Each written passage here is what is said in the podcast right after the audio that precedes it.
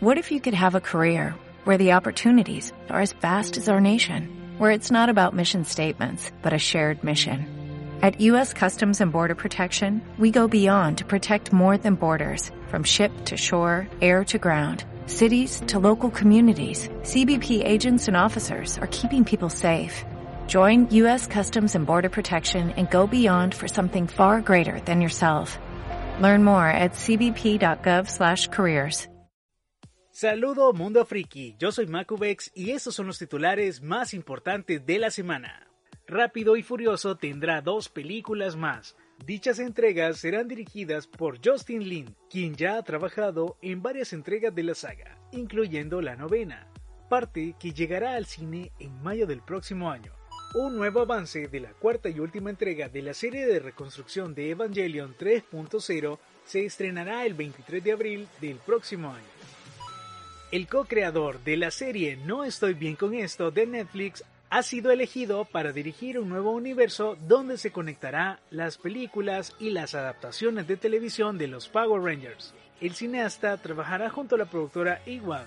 Se ha mostrado un nuevo tráiler de Sailor Moon Eternal y se han develado algunos de los personajes que estarán presentes. Dentro de los confirmados se sabe que estará la reina Nehegenia, líder de Dead Moon, Además, estarán todas las Sailors clásicas, Moon, Venus, Jupiter, Mars, Mercury y Chibi Moon. Netflix ha revelado datos sobre sus producciones. La vieja guardia fue vista por 78 millones de miembros en sus primeras cuatro semanas. Enola Holmes, 76 millones. Proyecto Power, 75 millones.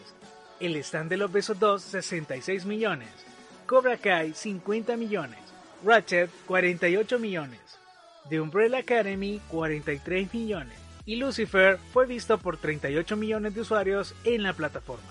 Tim Burton se encuentra actualmente en conversación para ser productor ejecutivo de la nueva serie de Los Locos Adams y está considerando dirigir todos los episodios. Los creadores de Smallville serían los showrunners y escritores de la serie.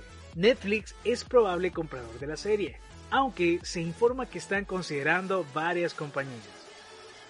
Jared Leto interpretará su versión de Joker en The Justice League de Zack Snyder. El actor repetirá su papel luego de la participación en Escuadrón Suicida del 2016. Sigue pendiente de las actualizaciones de Frikiverso para más noticias. Como nuevo cliente de Western Union, puedes disfrutar de una tarifa de envío de 0 dólares en tu primera transferencia internacional de dinero en línea. Envía dinero a los tuyos en casa de manera rápida, fácil y conveniente. Visita westernunion.com o descarga nuestra app hoy mismo y tu primera tarifa de envío corre por nuestra cuenta. Aplican ganancias por cambio de moneda. No disponible para tarjetas de crédito y envíos a Cuba. Servicios proporcionados por Western Union Financial Services Inc. NMLS 906983 o Western Union International Services LLS NMLS 9069 85